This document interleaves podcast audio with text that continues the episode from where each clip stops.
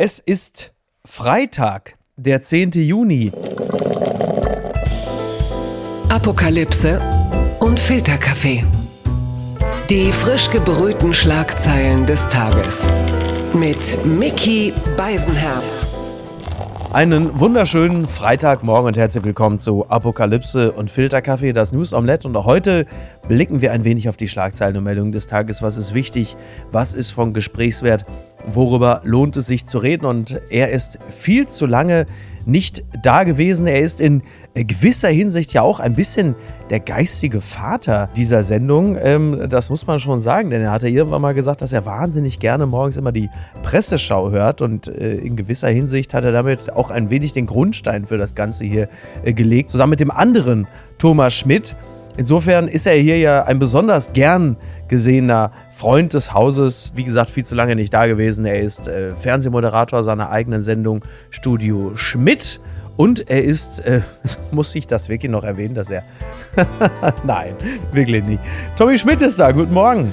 Grüß dich, mein Lieber. Vielen Dank für die Einladung. Das war aber, das war aber sehr lieb. Das wusste ich gar nicht. Das ist so. Also A, Schmidti, also Thomas Schmidt, äh, hatte irgendwann gesagt, mal, wenn du äh, quasi mal so morgens die Nachrichten kurz mal, das würde ich mir anhören. Und dann dachte ich noch an den anderen Thomas Schmidt, den Tommy Schmidt, der du irgendwann bei Gemischtes Hack mal erzähltest, dass du morgens immer die Presseschau gehört hast. Ah, Und schön. aus diesen Informationen, da schmolz dann irgendwann der Gedanke zu diesem kleinen äh, Format zusammen. Insofern äh, hast Und du auch jetzt nicht mehr deinen- wegzudenken. deinen Anteil. Ist wahnsinnig äh, unangenehm, aber ich schmier dir direkt mal Honig ums Maul, wenn du mich, mich da schon so zu einlädst. Äh, ist wirklich nicht mehr wegzudenken aus meiner Woche. Und du glaubst gar nicht, wie traurig ich immer bin, wenn ich morgens mit einem Kaffee auf dem Pott sitze, äh, durch Spotify scroll und denke, verdammt, jetzt hat der Typ heute keine Folge hochgeladen. Dann weiß ich gar nicht, was ich machen soll. Ich kann ja jetzt nicht Steingart hören oder sowas.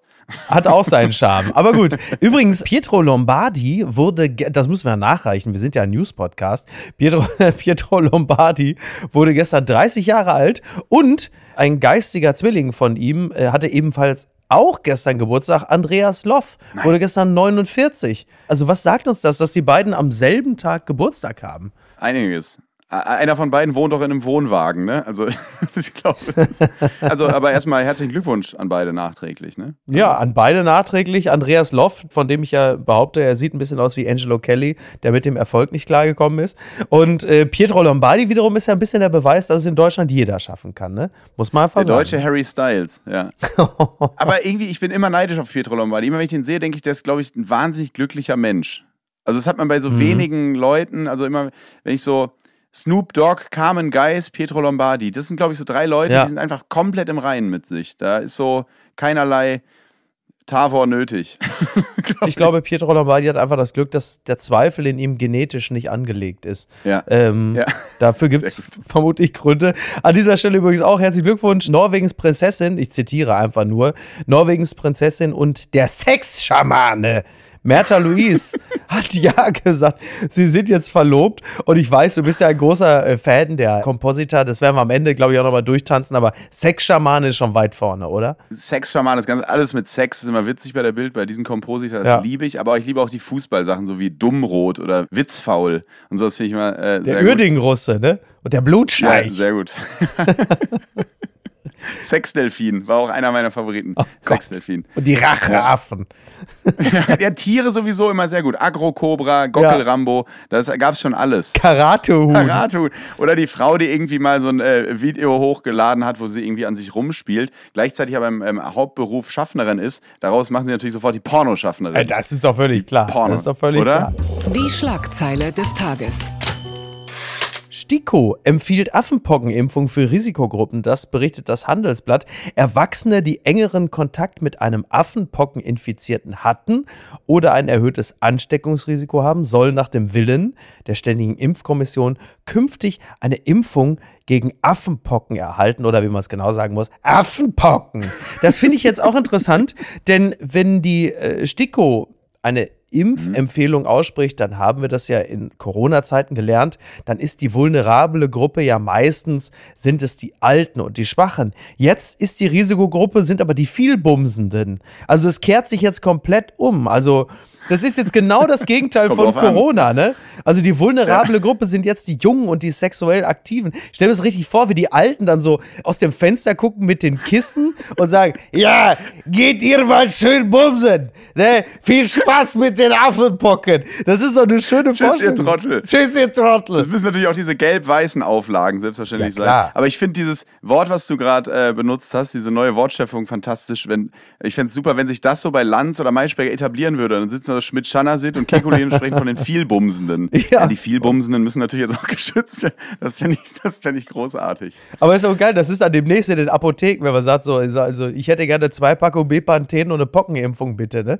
Also, dass du einfach weißt, das wird ein langes Wochenende. Was ich interessant fand, ich habe es gestern Abend noch gehört in den Nachrichten wieder, also es wird natürlich gewarnt, irgendwie das RKI und es wird aber immer wieder, also zumindest jetzt zuletzt, auch nochmal explizit darauf hingewiesen, dass äh, gerade Männer, die viel Verkehr miteinander haben, das habe ich einfach noch nicht ganz verstanden. Also wir wissen ja, wir erinnern uns an die Frühzeiten von AIDS, HIV, dass äh, natürlich immer speziell eben, ich zitiere an dieser Stelle nur, heterosexuellen Milieu, dass dort im Grunde genommen äh, vermehrt zu äh, HIV und AIDS gekommen ist. Das verstehe ich in diesem Zusammenhang nicht ganz, inwieweit das eine, eine Rolle spielt, dass man explizit darauf hinweist, dass Männer, die sehr viel Verkehr miteinander haben, besonders gefährdet sind. Denn es geht ja vor allen Dingen um engen Körperkontakt und, und um sexuellen Kontakt. Von analer Penetration habe ich in diesem Zusammenhang jetzt nicht explizit etwas gehört.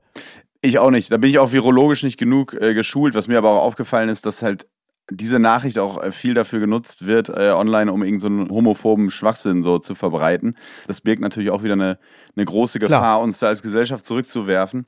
Aber wie gesagt, ey, da bin ich nicht virologisch genug äh, geschult äh, zu, um mich da irgendwie konstruktiv zu, zu äußern. Ähm, ich glaube, generell ist dieses, also es ist natürlich jetzt ein Druck auf diesem Thema. Es ist, äh, durch Corona sind wir da natürlich auch so ein bisschen, ist das ein bisschen gelernt. Ich glaube, hätte es diese Corona-Pandemie gar nicht gegeben, wäre das vielleicht nicht mal eine Nachricht, eine große jetzt, weil das ja, Ja, wirklich das, das kann sein. wir sind natürlich jetzt geschult, äh, äh, Corona macht so ein bisschen Pause, obwohl jetzt gehen die äh, Inzidenzen ja wieder ein bisschen hoch. Also in meinem Bekanntenkreis haben wieder gerade viele Corona. Ja. Aber es wirkt auch so ein bisschen so, ey, da kommt was Neues und es klickt sich gut und es klingt natürlich auch fantastisch. Also Affenpocken, das kann man sich ja nicht besser ausdenken.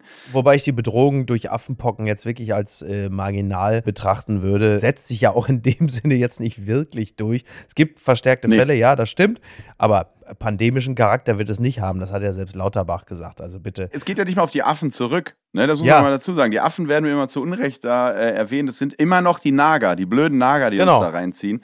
Die Affen, bei denen wurde das nur zuerst nachgewiesen damals.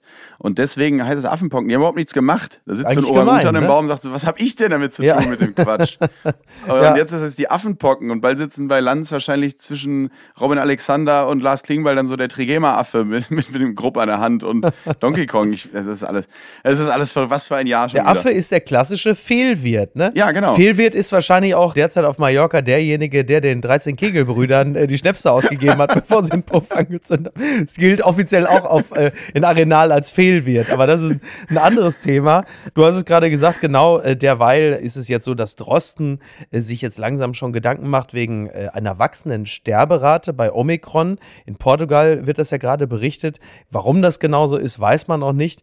Ansonsten muss ich sagen, also diese Omikron-Subvariante BA5 sorgt mich jetzt erstmal nicht äh, über alle Maßen, denn äh, wir haben uns ja mittlerweile ein bisschen daran gewöhnt, dass Omikron uns ja nun jetzt nicht so bedrohlich erscheint. Das stimmt.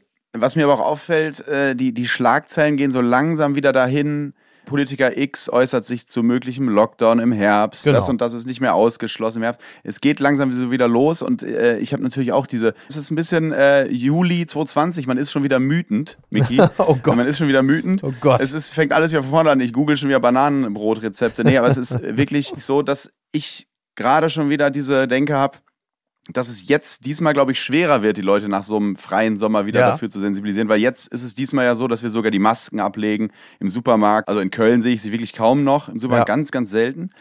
Ähm, und das wird, glaube ich, dann nochmal eine andere Nummer als im letzten Sommer. Wenn man da jetzt wieder sagt, okay, Leute, äh, war schön jetzt hier bis Ende September, jetzt aber bitte nochmal die Arschbacken zusammenkneifen oder lasst euch endlich mal impfen.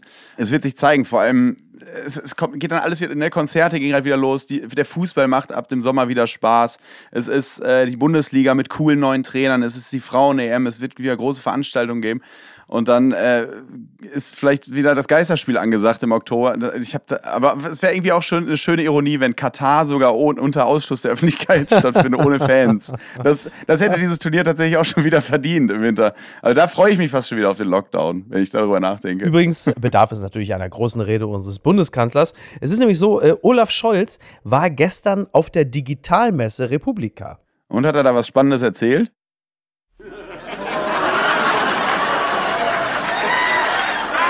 Gucken mal, wer da spricht. Unterstützung für die Ukraine. Scholz warnt vor Teilung der Welt durch russischen Angriffskrieg. Das zitiert der Tagesspiegel. Bundeskanzler Olaf Scholz befürchtet einen langwierigen Verlauf des Krieges in der Ukraine.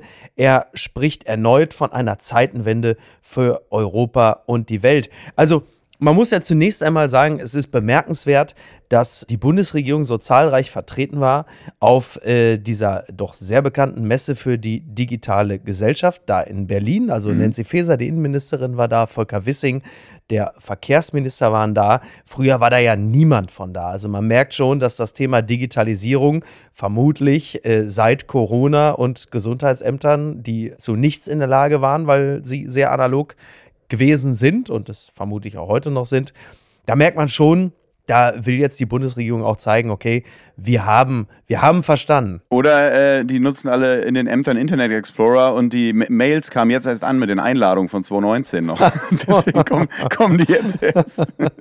Das kann, das natürlich, natürlich das kann natürlich auch sehr gut sein. Und dort hat Olaf Scholz halt eben natürlich klar, er hat nochmal äh, von der Zeitenwende gesprochen, ein Wort, was bei ihm natürlich sehr beliebt ist. Praktisch stellen wir ja dann doch häufiger fest, diese Zeitenwende ist bei Scholz also so ein Wendemanöver so elegant wie die Ever Given im Suezkanal. Also so richtig wendet sich da ja noch nichts. Es gibt ja genügend Länder, die sagen so, wann kommt denn jetzt das Ganze? Wann kommt dann die Munition? Wann wird ausgebildet? Das ist ja bis zum jetzigen Zeitpunkt noch nicht so ganz geklärt. Was genau tut sich da und, und wann wird der Auftrag erfüllt? Ansonsten sprach Olaf Scholz ähm, tatsächlich dann auch mal über die Digitalisierung. Er spricht zum einen darüber, Immer häufiger werden digitale Technologien als geopolitisches Machtinstrument missbraucht, teils auch gezielt für Desinformationskampagnen. Da hat also einer seinen Trump verstanden und auch ähm, mhm. die russischen Bots offensichtlich dann doch langsam mal kapiert. Und Scholz sagt auch, darauf werden wir uns besser einstellen. Auch das ist im Übrigen eine konkrete Konsequenz der Zeitenwende. Das ist also auch so ein Classic Scholz. Nochmal kurz darauf verweisen, was da alles schon Tolles erreicht worden ist. Ein Satz, der mir sehr, sehr gut gefallen hat, insgesamt ist, äh, ich zitiere den Tagesspiegel, der Kanzler räumte zugleich ein, Zitat, dass noch viel zu tun wäre, um noch besser zu werden. Und das finde ich im Zusammenhang mit der Digitalisierung oh. in Deutschland natürlich so, als würde die Hertha sagen, man müsste noch härter am Ziel deutsche Meisterschaft. Aber das ist ja nur wirklich schon dreist, muss man sagen. Noch besser werden in dem Zusammenhang. Ne? Also. Klassischer Scholz. Also wirklich so, so ein paar Sätze, einfach irgendwas gesagt. Ja. So digital messen nehme ich ja eh eigentlich nur ernst, wenn irgendwo Angela Merkel mit der VR-Brille noch im Hintergrund steht. oh. und äh, das vermisse ich so ein bisschen. Und er hat ja selber dann da auch schon gesprochen wie ein äh, Roboter. Aber es stimmt, es ist, es ist so ein klassischer Scholz. Und ich, auch dieses Wort Zeitenwende, zu Beginn des Krieges wurde immer von Zäsur gesprochen, jetzt mhm. ist es schon Zeitenwende. Ich, ich google immer noch den Unterschied und bin noch nicht ganz sicher, äh, da bin ich einmal äh, linguistisch nicht so stark. Aber ähm, klassischer Scholz. Klassisch, also Scholzens äh, Kontrahent ähm, wir gehen jetzt einfach mal davon aus, dass es Scholzens Kontrahent ist, auch wenn Friedrich Merz und ein paar andere Leute da mittlerweile schon einigen Zweifel äh, hegen. Also der Kontrahent, damit meine ich natürlich Wladimir Putin. Der wiederum hat in einem Gespräch mit Jungunternehmern und Unternehmerinnen im Vorfeld des internationalen Petersburger Wirtschaftsforums gesprochen und äh, er hat äh, anlässlich des 350. Geburtstages von Peter dem Großen, der als erster russischer Zar sich Imperator nannte, da sagte Wladimir Putin, ich zitiere das Redaktionsnetzwerk Deutschland, dass er sich in der Ukraine russisches Territorium zurückholen wolle, wie einst Zar Peter der Große. Im großen nordischen Krieg hatte der russische Zar Peter der Große im 18. Jahrhundert St. Petersburg von Schweden erobert. Russlands Präsident Putin sagt, zurückgewonnen. Dieses Ziel verfolgt der Kreml-Chef scheinbar auch in der Ukraine. Offenbar ist es auch unser Los, zurückholen und zu stärken. Das sagte Putin. Ist jetzt auch nicht so wahnsinnig überraschend. Klar, der ein oder andere bemerkt das natürlich nochmal, weil äh, das Thema Entnazifizierung der Ukraine jetzt dann vielleicht auch nicht mehr ganz so sehr im Vordergrund steht. Ich wollte gerade sagen, also es ist jetzt nichts Neues, aber zumindest bestätigt er dann mal im Wortlaut diese These, dass er sich dann doch in den Geschichtsbüchern sehen will. Also das ist ja. diese profane, aber dann wahrscheinlich doch richtige, richtige These. Also das genau. ist seine Motivation oder eine auf jeden Fall. Es wirkt immer so trivial, jemanden so verrückt zu nennen, aber, und das heißt ja immer, Putin ist nicht verrückt oder sagen ja immer viele Expertinnen und Experten, sondern er ja. weiß genau, was er tut. Aber in diesen Situationen denke ich es dann doch manchmal. Also äh, sich so dann öffentlich zu äußern. Also, äh Geopolitik, Geostrategie in allen Ehren. Ich glaube manchmal, dass die Dinge nur wahnsinnig banal sind. Also du hast, mhm. du hast halt mit Putin einen Mann um die 70, äh, dessen körperliche Kräfte schwinden, dessen Einfluss und Macht auch einfach naturgemäß auch weniger wird. Und der will jetzt nochmal den ganz großen Wurf. Und das ist ja erstmal ein zutiefst menschliches Gefühl, um Bedeutung zu ringen, zu merken, dass man, dass so links und rechts die Welt so langsam so ein bisschen an einem vorbeifließt und er will nochmal in irgendeiner Art und Weise einen Punkt Gibt's machen. Gibt es kein Porsche-Zentrum in Moskau? Das, das frage ich mich. ja. Hätte uns viel erspart. ja, aber ich glaube, das, die Dinge sind halt so wahnsinnig banal manchmal. Und dann saß er da halt eben gestern vor diesen JungunternehmerInnen und hat da, äh, wie man so schön im Ruhrgebiet sagt, den Larry gemacht. Kommt halt gut an von diesem Publikum. Die sagen natürlich, guck mal hier, was ein Riesentyp. Aber das ist es dann halt, ne? Glaubst du eigentlich, Stichwort Aufmerksamkeitsökonomie, wenn es nicht, weil wir sind ja wahnsinnig egoistische Menschen, alle, mhm. mhm. wenn es diese, diese Möglichkeit der atomaren Bedrohung, beziehungsweise wenn es diese atomare Bedrohung nicht geben würde, würden wir dann überhaupt noch hingucken? Oder wäre uns das mittlerweile so egal wie Afghanistan, Syrien, brennt Australien eigentlich noch? Weißt du, was ich meine? Klimawandel ist ja auch gerade mal Stopp, weil alle fliegen jetzt, äh, jetzt erst, erst Urlaub angesagt. Ja. Ähm, ich habe irgendwie immer das Gefühl, dass es dann, auch wenn es Europa ist, aber dann trotzdem, wenn, wenn wir nicht selbst so bedroht wären, mhm. Ob jetzt nicht die Aufmerksamkeitsökonomie zuschlagen würde und man jetzt mal die, die Zeitung zuschlägt und sagt, jetzt kann ich auch nicht mehr. Was gibt es denn heute Abend zu essen? Ganz sicher wäre das so. Also ähm, Zelenskis vorrangigste Fähigkeit ist ja, dass er ganz geschickt die Medien zielgenau bespielt und dass er dadurch die Aufmerksamkeit für die ukrainischen Belange hochhält. Das ist sicherlich sein ganz großes Plus. Ähm, denn das ist es halt eben. Unsere schwindende Aufmerksamkeit ist ja Putins größte Waffe. So, wenn wir mhm. uns abwenden, A, und uns nicht mehr für die ukrainischen Belange interessieren, weil wir halt auch einfach ein bisschen überschockt sind oder andere Themen dann halt einfach das Ganze überlagern, das ist natürlich Putins großes Plus und zum anderen halt auch die, die Zerwürfnisse innerhalb des Westens. Also, dass man, je länger der Krieg dauert, immer weniger nachvollziehen kann und will, warum wir eigentlich auf russische Energie verzichten, warum wir im Winter frieren, warum der Sprit so teuer ist. Und du hast natürlich komplett recht, natürlich hat das was mit der Aufmerksamkeitsökonomie zu tun. Und alleine die Tatsache, dass Russland und Putin die Atombombe hat und immer noch die Möglichkeit besteht, dass er eben an der Ukraine nicht Halt macht, sondern dann einfach weiterschreitet und es uns an den mhm. eigenen Arsch geht, ist natürlich ein ganz entscheidender Faktor dafür, dass wir großes Interesse daran haben, ihn zu stoppen und das natürlich also unter so Hilfenahme der größtmöglichen Unterstützung der Ukraine. Und das ist komplett richtig, klar. Ja, das ist so. Das gibt's doch gar nicht. Fehlendes Personal. Lufthansa und Eurowings streichen mehr als 1000 Flüge. Das berichtet t-online.de. Ausgerechnet im Sommer- und Urlaubsmonat Juli streichen die Lufthansa und ihre Tochter Eurowings mehr als 1000 Flüge. Nun ist die Airline besorgt über chaotische Zustände in der Hauptreisezeit.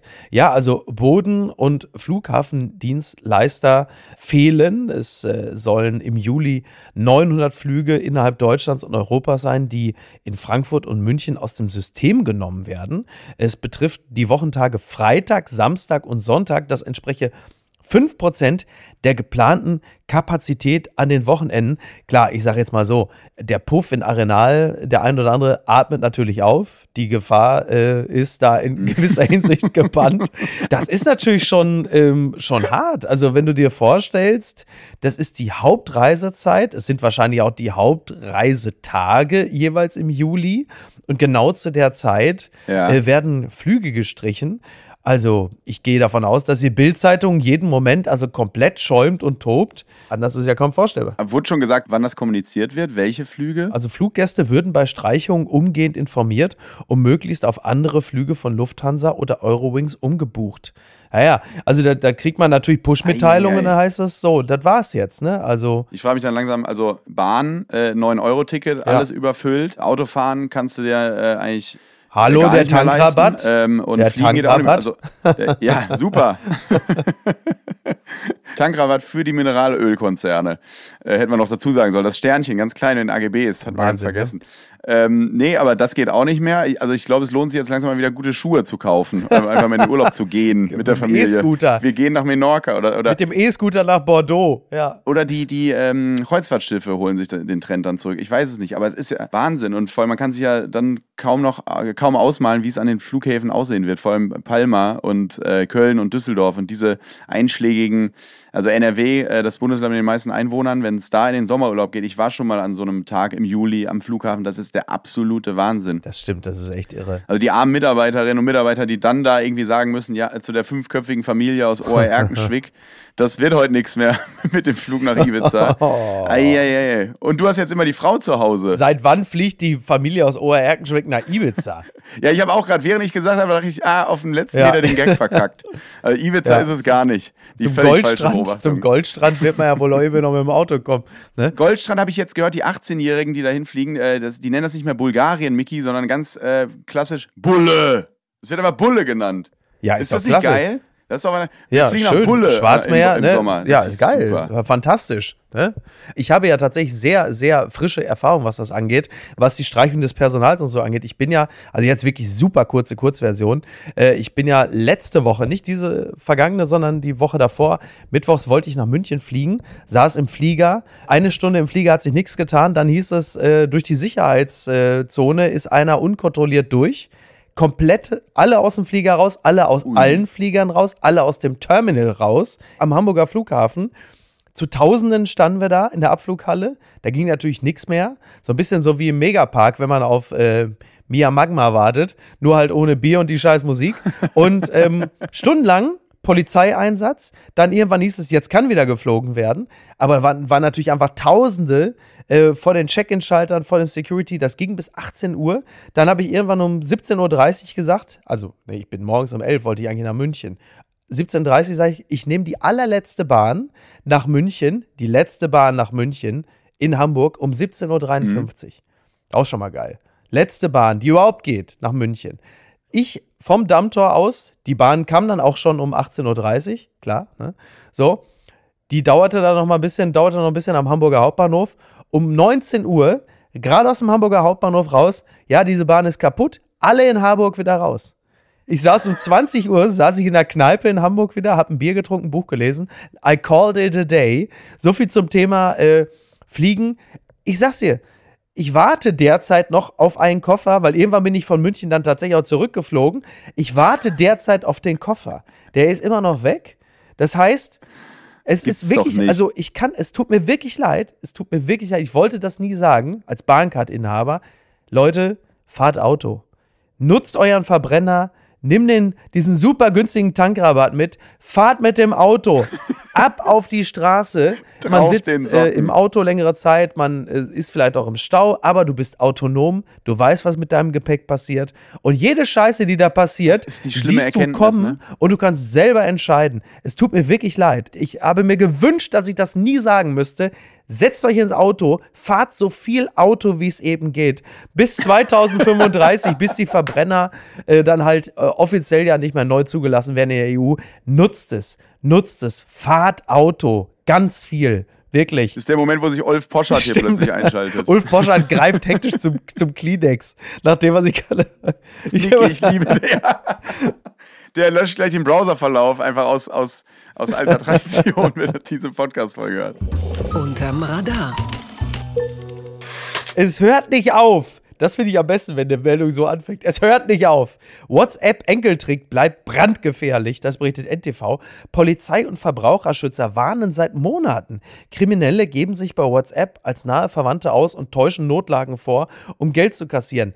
Was sollten Betroffene tun? Es beginnt so. Hallo Mama, mein Handy ist kaputt. Das ist meine neue Handynummer. Die kannst du dir einspeichern. Bist du zu Hause? Oder so. Hallo Papa, hier ist dein Ältester. Mein Handy ist kaputt. Das ist jetzt meine neue Nummer. Garniert sind die Nachrichten oft mit Emojis, vom Tränensmiley bis zum Herz. Vertrauen soll aufgebaut, Emotionen sollen geschürt werden. Was folgt sind mehr Schlimmer Unfall oder weniger, Waschmaschine kaputt, abenteuerliche Geschichten, die darin münden, dass nun ja dringend Geld benötigt werde. Ich habe diese Meldung deshalb mal mit reingenommen, weil mir ein Freund mhm. gestern eine Geschichte erzählt hatte, die seiner Mutter exakt so passiert ist, die ihm, der er ja dann nun nicht war, 4000 Euro überwiesen hat. Also Nein. diese Geschichten die gibt es tatsächlich. Ich wollte gerade über, über die Opfer herziehen, klassisches Victim-Shaming ja. betreiben, weil ich ja, immer kannst denke, du trotzdem, kannst du natürlich trotzdem. In solchen Situationen immer denke, ja, schlimm alles, aber auch sehr naiv. Also da, wenn das reicht, um äh, eine Überweisung von 4000 Euro zu tätigen,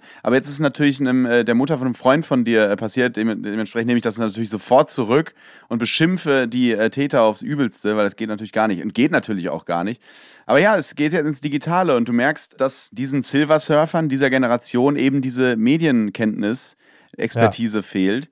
Äh, das merkst du ja immer wieder. Also äh, auch bei Eltern und, und anderen, die sich natürlich Mühe geben und auch da mittlerweile sehr firm sind, aber trotzdem so die, die Kleinigkeiten. Ich weiß noch, wie die äh, Freundin vom Kumpel einmal äh, durchs ganze Haus gebrüllt hat bei denen zu Hause, ich habe ein SLK gewonnen, weil da irgend so ein Pop-up oh. aufgeplüppt ist. Hat sie natürlich nicht. Oder wie meine Mutter mir mal äh, schrieb, kommst du jetzt gar nicht zum Kuchen essen? Ich so, hä? Nee. Ja, aber ich habe doch vorhin gefragt und du hast mir zwei blaue Haken geschickt. Ach so, so also ah, weißt okay. du, das ist, äh, das war ist natürlich Jahre her, das wird jetzt auch nicht mehr passieren. Aber das sind so diese Kleinigkeiten, wo eben diese Expertise noch fehlt und äh, dieses Medienschulfach, was so oft äh, propagiert wird das hätte damals schon gut getan, würde jetzt natürlich auch bei der jetzigen Generation auch gut tun. Und du merkst, überall sind die Leute eben ja. anfällig ne, für, für Cyberkriminalität. Das ist mir wahrscheinlich, wird mir auch schon passieren. Also ich muss, ganz, ich, muss, ich muss ganz klar sagen, ich finde, äh, Menschen, die tausende Rentner geprellt haben, die gehören ins Gefängnis. Ne? Oder wenigstens in die Jury von Die Höhle der Löwen. Ne? Das ist ja völlig klar. junge Menschen, junge Menschen, die die Skills haben, schnell durch technisches Know-how an Geld alter Leute zu kommen. Ne? Die Start-up-Gang. Ne? So, ja, ist aber ja, oder? Natürlich. Ich stelle mir vor, in vielen Familien, so viele Mütter oder so, ne, die jetzt plötzlich nette Worte vom Sohn per WhatsApp bekommen, da werden sie plötzlich misstrauisch, ne? Hallo, liebe Mutter, hier spricht dein Sohn. Ja. Da stimmt doch was. Das, das kann, kann nicht sein. Das kann, das ja kann nicht sein. sein. Oder auch so, wenn der, wenn der Sohn plötzlich 2000 Euro überwiesen haben will, direkt skeptisch sein. Wieso diesmal nur so wenig? Uschi Glas, Uschi Glas hat, äh, Entschuldigung, ich kriege solche WhatsApp seit 20 Jahren. Und jede einzelne war von Ben. Ne? Also. Aber das liebe ich auch an dir, dass du einfach immer noch diese RTL Explosiv 2004 ja, Namen ne? rauskramst. Also man hört Apokalypse und Filterkaffee und kann sich nicht sicher sein, ob nicht, nicht noch irgendwo ein Michael Ammer-Witz oh, auftaucht. Oh, und das finde ich, stimmt, das finde ich stimmt, einfach großartig nicht, in diesem Format. Nicht ausgeschlossen. Die Model Night, klar. Was meinst du, wo ich Niki kennengelernt habe? Ne? Liebe Grüße. Da gab es ja nur fünf Promis. Michael Ammer, H.P. Baxter, Dieter Bohlen, Ben Tewak und das war's eigentlich. Heiner ne? Lauterbach. Ne? Heiner Lauterbach, ja klar, gab es auch noch. Wurde ja mittlerweile nun wirklich ja. überholt von seinem Bruder Karl, der äh, derzeit in der äh, Ukraine weilt ne? und Gutes tut. Ist der jetzt in der, der Ukraine? in der Ukraine und äh, sagt wahrscheinlich, ja, also gegen Atombombe hilft auch kein Booster-Shot. Also das muss ich hier schon sagen. Ja. Also davor kann ich nur, also davor kann ich schon sagen, aber, aber wirklich Lauterbach in der Ukraine die Frage ist, warum ist er da? Er ist ja jetzt auch Comedian. Vielleicht braucht er einfach nur so ein paar One-Liner-Tipps von so. Zelensky. Ja. Kann natürlich auch sein so. Wir beide als Comedy-Politiker äh, oder also ich, ich stelle mir das ganz komisch vor, wie, also ich habe ja so ein Karikaturbild immer von ihm im Kopf. Ich kann mir auch vorstellen, dass er mit so einem Felix-Reisekoffer dann Kiew ankommt. Ja. Also wo muss ich jetzt hin hier? Also und wie die Leute hier in Kiew im Bahnhof da in dem unterirdischen Bunker alle ohne Maske da sitzen, zusammensitzen. Also, wie gemein das ist, ne? Wie gemein das ist. Karl Lauterbach, der in die Ukraine fährt und sich um, um Verletzte und Amputierte kümmert und wir machen hier unsere Schalenwitze. Ist das nicht fies? Das kann er aber. Ja, das ab. kann er wirklich. Das ab. kann er ab. Ja. Wir sind doch Fans. Ja, wir, wir, sind wirklich wir sind Fans. Fans. Wir sind wirklich Fans. Er will, weißt du, warum er den Krieg verhindern will? Weil er einfach sagt, also ich will unbedingt verhindern, äh, wenn der Atomkrieg ausbricht, diese Jodtablette mit dem Jodsalz. Also da kann, also das ist wirklich, also da muss ich, das ist brandgefährlich, wie du sagen würdest. Aber weißt du, an welchen Ort Karl Lauterbach nie reisen wird? Nee. Ja, kann ich dir sagen. Halle an der Saale. Ne? Also Halle an der Saale. Senza Sale. Senza Saale. Wenn er in Halle Westfalen ist, dann sagt er, in welchem Halle bist du? Im Halle Senza Sale. Das, ist doch, das kann er dann sagen. Entzauberte Scheinriesen. Nach Bericht über rechte Verbindungen Eintracht-Star Hinteregger wehrt sich gegen Vorwürfe und beendet Zusammenarbeit. Das berichtet der Fokus. Martin Hinteregger wehrt sich gegen Vorwürfe, die dem Fußballer Verbindungen in die rechte Ecke einordnen. Das kommt unerwartet. Er ist aber seltsam geschrieben auch vom Fokus, aber ich lasse es so. Mhm. Ein Bericht hatte eine Geschäftsbeziehung des Eintracht-Stars zu einem bekannten Rechtsextremen aufgedeckt. Die hat Hinteregger nun beendet. Mitte Juni findet in Martin Hintereggers Heimat Sirnitz in Oberkärnten der Hinti Cup statt. Der Innenverteidiger der Eintracht bewirbt das Turnier für Hobbyfußballer selbst seit längerem. Ja, und mitorganisiert. Es gibt eine GmbH, die hinter diesem Cup steht, ja, und diese GmbH wurde von drei gleichberechtigten GesellschafterInnen gegründet, die jeweils 12.000 Euro eingebracht haben. Martin Hinteregger, eine Gastronomin und FPÖ-Mann Heinrich Sickel. So. Und dieser Sickel ist ein Ex-FPÖ-Gemeinderat und bekannter Rechtsextremer in Österreich. So, und Hinteregger selber distanziert sich. Er, ähm, er will ja im Grunde genommen ja nur ein Fußballturnier ausrichten und äh, sagt, dass er ebenso wie die Familie Sickel in Sirnitz verwurzelt ist. Er will halt einfach diesen Cup ausrichten und distanziert sich halt von dem Ganzen. Das hat er bei, bei Instagram geschrieben und er sagt aber auch, jegliche Geschäftsbeziehung zur Familie Sickel wird aufgrund des aktuellen Wissensstandes mit sofortiger Wirkung abgebrochen und die Veranstaltung Hinti Cup wird alternativ geprüft, um eine weitere Vorgehensweise zu klären. Also ähm, viel deutlicher kann man es ja grundsätzlich erstmal nicht machen. So, das wird natürlich im Internet immer völlig anders besprochen, weil äh, so ein Satz wie in dubio pro reo halten sie da meistens bei Twitter ja für einen Zauberspruch von Harry Potter. Ist es nicht? Aber jetzt muss man natürlich erstmal sagen, wenn man die Meldung hört, Hinteregger ist Österreicher. äh, Da weiß man, da hat die, also in Österreich hat die Entnazifizierung so erfolgreich stattgefunden wie in Deutschland die Digitalisierung. Aber trotzdem ähm, ist dieses Statement ja eindeutig. Es ist schon eindeutig. Also, äh, was jetzt erstmal steht, ist, dass er diese Beziehung ja direkt beendet hat. So. Das steht ja jetzt erstmal. Also, er hat sich dann nicht versucht rauszuwinden und versucht weiter den, wie heißt der, der Hinti Cup? Den Hinti Cup? Warum kann der denn nicht wie jeder ne? andere Fußballer einfach nach Mykonos oder Ibiza? Dann passiert das auch nicht. So in der, in der gleichen Zeit. Oder Ja, kroatische also- Nationallieder singen, ne? So. Ja, ja, so, sowas. Irgendwie sowas. Nee, also, was ich trotzdem an dem Statement auch kurios fand, äh, war, dass er einfach den Journalisten als irgendeinen Unbekannten bezeichnet hat, äh, der irgendwas über ihn verbreitet. Das als finde ich erst, das eine Rolle Also als spielen, ob ne? man irgendwie Journalisten persönlich kennen muss, wenn sie irgendwie über einen recherchieren. Das war mir auch neu. Also er hat, das, er hat das Statement auf jeden Fall nicht von einem PR-Berater schreiben lassen, das kann man ihm schon mal nicht vorwerfen. ähm, ja, keine Ahnung. Also Eintracht Frankfurt setzt sich ja sehr gegen rechts ein. Der Präsident wird nicht müde, Genau. das immer wieder sehr laut, im wahrsten Sinne des Wortes. Hat dann noch irgendwie so eine halbe Flasche Übersee Aquavit im Europapokal äh, sch schwenken und gleichzeitig brüllt er das ins Mikrofon. Nein, also äußern sich immer sehr äh, viel gegen rechts und sehr deutlich. Deswegen ist das natürlich in so einem Verein dann nochmal pikanter. Ne? Also da musst du dann, äh, Genau, die werden absolut. jetzt natürlich auch hingucken. Jetzt äh, bei Aufnahme hat sich Eintracht Frankfurt noch nicht dazu geäußert. Wollen sie, glaube ich. Ich glaube, der äh, ÖFB wird sich wahrscheinlich auch äußern, schätze ich mal. Und wahrscheinlich Hinteregger auch nochmal, kann ich mir gut vorstellen. Meistens ist es ja so, äh, man schreibt was, dann wird es missverstanden und dann macht man nochmal ein Video. So läuft es ja eigentlich normalerweise. Das ist der Das ist Klassiker. der ja, ist Klassiker. und ja. dann sitzt man irgendwann bei Lanz. Äh, ah nee, das ist ja nur noch eine Politsendung mittlerweile. Ähm, bei Servus TV. bei Servus, aber bei TV. Servus Ja, ich TV wollte gerade sagen. Rechtspopulisten und Fußball, da ist aber Dietrich Mateschitz gerade vor Schreck die Red Bull Cola in den DFB-Pokal gefallen. Das wollte ich übrigens gerade sagen. Ähm, Hinteregger kommt ja eigentlich aus der Red Bull-Schule, also von Mateschitz. Kann man da eigentlich schon sagen, er hatte lange Zeit Kontakte zur rechten Szene? ne? Ja, es ist auf jeden Fall pikant und es ist natürlich auch, äh, also wenn man zu, zu dritt eine GmbH gründet, irgendwie auch strange zu glauben, dass er gar nicht weiß, was dieser Mann beruflich gemacht hat, oder wie er irgendwie. Ja, zumal sie aus demselben Dorf Genau, kommen. das ne? finde ich Also schon kurios. ja Deswegen so- fände ich es schon interessant, wenn er, oder wichtig, wenn er sich da nochmal zu irgendwie äußert.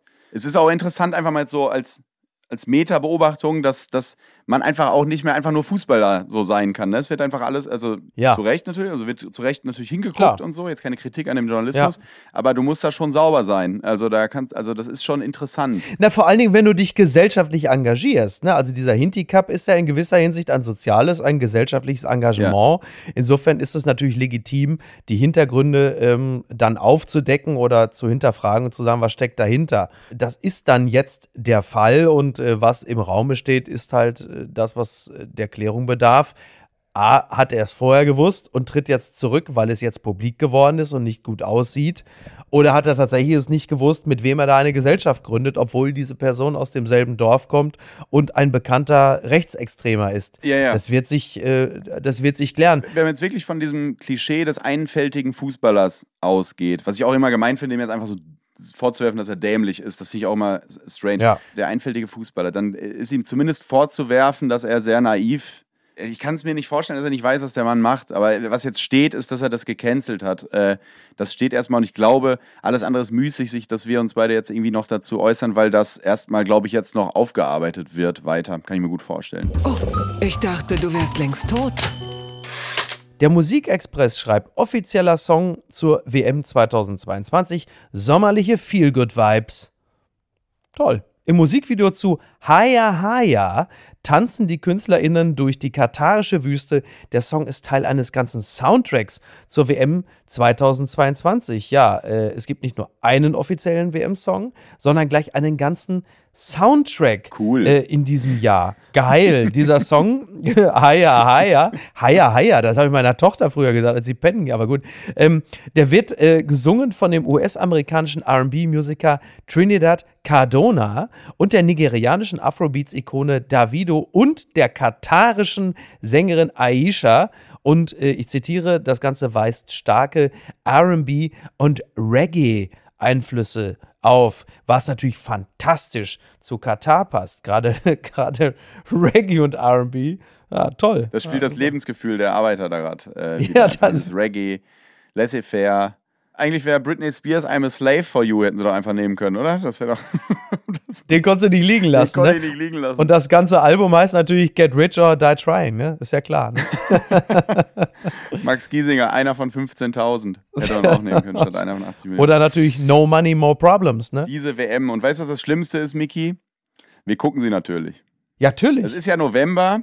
Man muss sich einfach mal jetzt rein. Jetzt ist natürlich Sommer. Wir sind alle müde. Wir wollen in den Sommerurlaub. Ach, Ich dachte, wir sind wütend. so wir sind alle wütend. Das sind wir erst so ab Oktober, wenn, wir, wenn wir wieder die Masken kaufen müssen. Das stimmt. Nee, aber wir sind äh, müde vom Fußball. Es dauert jetzt wieder. Und jetzt sagt man natürlich so laut, bräsig beim Grillen: Nee, die WM, do, die gucke ich nicht. Kannst du mich mit, voll mit der Mannschaft, die Mannschaft, da den ganzen Quatsch, den Bierhoff, do, das gucke ich mir alles nicht an. Ja. Und dann ist November, dann ist draußen Schneeregen, Nieselregen. Die neue Staffel Better Call Saul oder was weiß ich ist noch nicht draußen. Es kommt nichts. Und dann steht abends in der Fernsehzeitung Deutschland, Italien. Als ob du das dann nicht anguckst. Also jetzt mal, also das Ja, ist doch alles natürlich. Gelaber. Ja. Wir gucken das, wir sind äh, einfach, wir gewöhnen uns wieder an jeden Quatsch. Bis dahin sind es wahrscheinlich 20.000 Tote.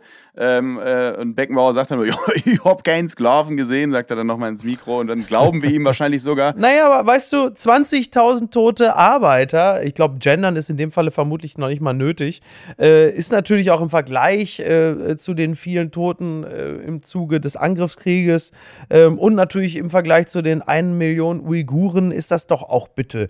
Also da kann man doch jetzt mal die WM gucken. Da sind ja jetzt auch unsere Freunde. Eben, die PR wird dann wahrscheinlich so gedreht sein, dass wir im November dann ja auch schon wieder die Heizung aufdrehen. Natürlich dank der Kataris. Bitte, so. Und dann ist das doch alles. Ja, eben, hat unser Paul Janke-Minister Robert Habeck hat das ja eingetütet. Also da auf dem Hemdknopf haben wir jetzt Ja. noch ein paar Liter bekommen und dann wird's warm. Und ich glaube, ich guck's, äh, aber es ist natürlich. Es ist natürlich. Ich bin übrigens, äh, was ich dir immer mal sagen wollte, weil du sagst, äh, weil wir gerade über äh, Musik und Fußball sprechen. Ich bin ja schuld an dieser unsäglichen Tormusik der Nationalmannschaft. Habe ich das jemals erzählt? Nein. Es gab eine Abstimmung bei dfb.de vor zwei, drei Jahren oder so. Und ich lag so äh, gelangweilt auf dem Bett zu Hause und habe das gesehen. Und es war eine komplett offene Abstimmung. Und da waren dann so Mark Forster, Max Giesinger und viele andere deutsche Poplieder äh, standen zur Auswahl als Tormusik. Unter anderem aber auch dieses. Ach so. Aber ich weiß ich auch. Ja, ja. Und dann dachte ich, das wäre doch witzig, wenn das gewinnt. Weil es einfach überhaupt nicht zu diesem, zu diesem Bild der Nationalmannschaft, so dieses Ja. kahlglatte, bierhoffige, Jeverleit-mäßige äh, Image der Nationalmannschaft passt. Und habe dann äh, bei Instagram dazu aufgerufen, doch bitte für dieses Lied zu stimmen. Und das hat dann sofort einen riesen Balken bekommen, weil alle Oh irgendwie diese Idee, glaube ich, lustig fanden. Und jetzt muss ich mich jedes Mal kaputt lachen und ein bisschen selber äh, schämen auch dafür. Oder was heißt selber schämen? Schämen dafür, wenn wir irgendwie das 3-0 gegen Nordmazedonien schießen und dann kommt und Serge Gnabry rührt in der Müslischale und ich bin schuld. Es tut mir leid. Ja, kann ich nur Onkel Ben aus Spider-Man zitieren. Aus großer Kraft wächst große Verantwortung. ne? Das soll man nicht mit Schindluder. Zumal du ja damit auch ein bisschen äh, den bekannten und populären deutschen Folkmusiker äh, Oliver Pocher da aus den Ich wollte sagen, mir geht's wie Fett ne? Comedy. Ich wünsche mir Olli Pocher zurück. Also das ist, äh, das ist wirklich. Ach Gott. Oh boy. Naja. Wir haben es tatsächlich schon hinter uns gebracht. Wir haben es geschafft. An dieser Stelle eigentlich nur noch mein Lieblingsbildkompositum vor ein paar Jahren, als äh, in einem polnischen Gebirge eine junge Frau da durch die Gegend äh, trampte und dann in einem Bergsee baden war und das Gefühl hatte, sie wird beobachtet von einem Bigfoot, von einem Sasquatch und das dann an die lokale Presse gab. Es wurde ruchbar, die Bild nahm Notiz davon und titelte am nächsten Tag Polen-Yeti begafft Bikini-Mädchen. das ist einfach Bikini-Mädchen fantastisch. Da muss ich aber Oder? auch noch einen sagen. Weil äh, ich fand damals auch gut, dass ich weiß nicht mehr, wo das war, da hat irgend so ein Typ, der aussah wie Miraculix, äh, so irre Thesen verbreitet, dass er Migranten äh, kastrieren möchte. Und hat ja, Bild guck. dann einfach nur genannt, das musst du, ich sag's einmal normal und du dann bitte mit der normalen Stimme, äh, der Terrordruide. Der Terrordroide. ist das ein Verwandter vom Weil er aussah wie Waldrambo? Miraculix. Ja, großartig. Terror, der Terrordroide. Terrordruide. Großartig. Fantastisch. Das ist wirklich toll. Das war nicht alles schlecht bei Reichelt und Nein, Diekmann, da soll Boje. Boje soll sich mehr auf solche Sachen konzentrieren. Ne, irgendwie Ja, eben. Suffvater bekennt sich unschuldig. Ja. Wenn er das außer Acht lässt, dann müssen wir ihn wirklich den Gaga-Redakteur nennen. Oder Witz, Witzchef. Witzchef. Witzchef. Ekelautor. Ne? Ah, Tobi, ich bedanke mich ganz herzlich. Äh, das macht immer äh, große Freude mit dir. Lass es äh, bis zum nächsten Wie Mal. oft war ich jetzt hier? Nicht so. Vierte Mal, Ich ne? glaube, vierte Mal, ja. Vierte Mal. Gibt's doch gar Das nicht. letzte Mal ist aber schon wieder so lange her, deswegen. Also, Und äh, nochmal ein Gruß, vielleicht haben sie ja da, äh, vielleicht haben sie da ja Spotify oder was auch immer äh, und alle anderen Podcast-Plattformen. Liebe Grüße an die Kegelbrüder, ne? Ja. Also, wir denken an euch. unsere Ortskräfte. Wir denken an Wann holt Baerbock Ja. unsere Ortskräfte da aus dem malle Mir ist jetzt auch egal, ob Scholz zuerst in Kiew ist. Erstmal Ja. äh, will ich den El Arenal sehen mit der Schutzweste, dass er unsere Jungs da rausholt. Wir schicken 40.000 Bierhelme. Das einfach mal. Hol die Jungs da raus. Hol die, hol unsere Jungs da raus. Ne? Kann doch nicht sein da. Völlig recht. Mein Gott. Ja, wirklich. Also, das ist nicht zu fassen. Tommy, mach's gut. Ich wünsche ein schönes Wochenende. Tschö, mein Lieber. Bis denn. Ciao. Dankeschön. Apokalypse und Filtercafé ist eine Studio Bummens Produktion mit freundlicher Unterstützung der Florida Entertainment. Redaktion Niki Hassania. Executive Producer Tobias Baukhage. Produktion Hanna Marahiel. Ton und Schnitt Lara Schneider. Neue Episoden gibt es immer montags, mittwochs, freitags und samstags. Überall, wo es Podcasts gibt. Stimme der Vernunft und unerreicht gute Sprecherin der Rubriken Bettina Rust.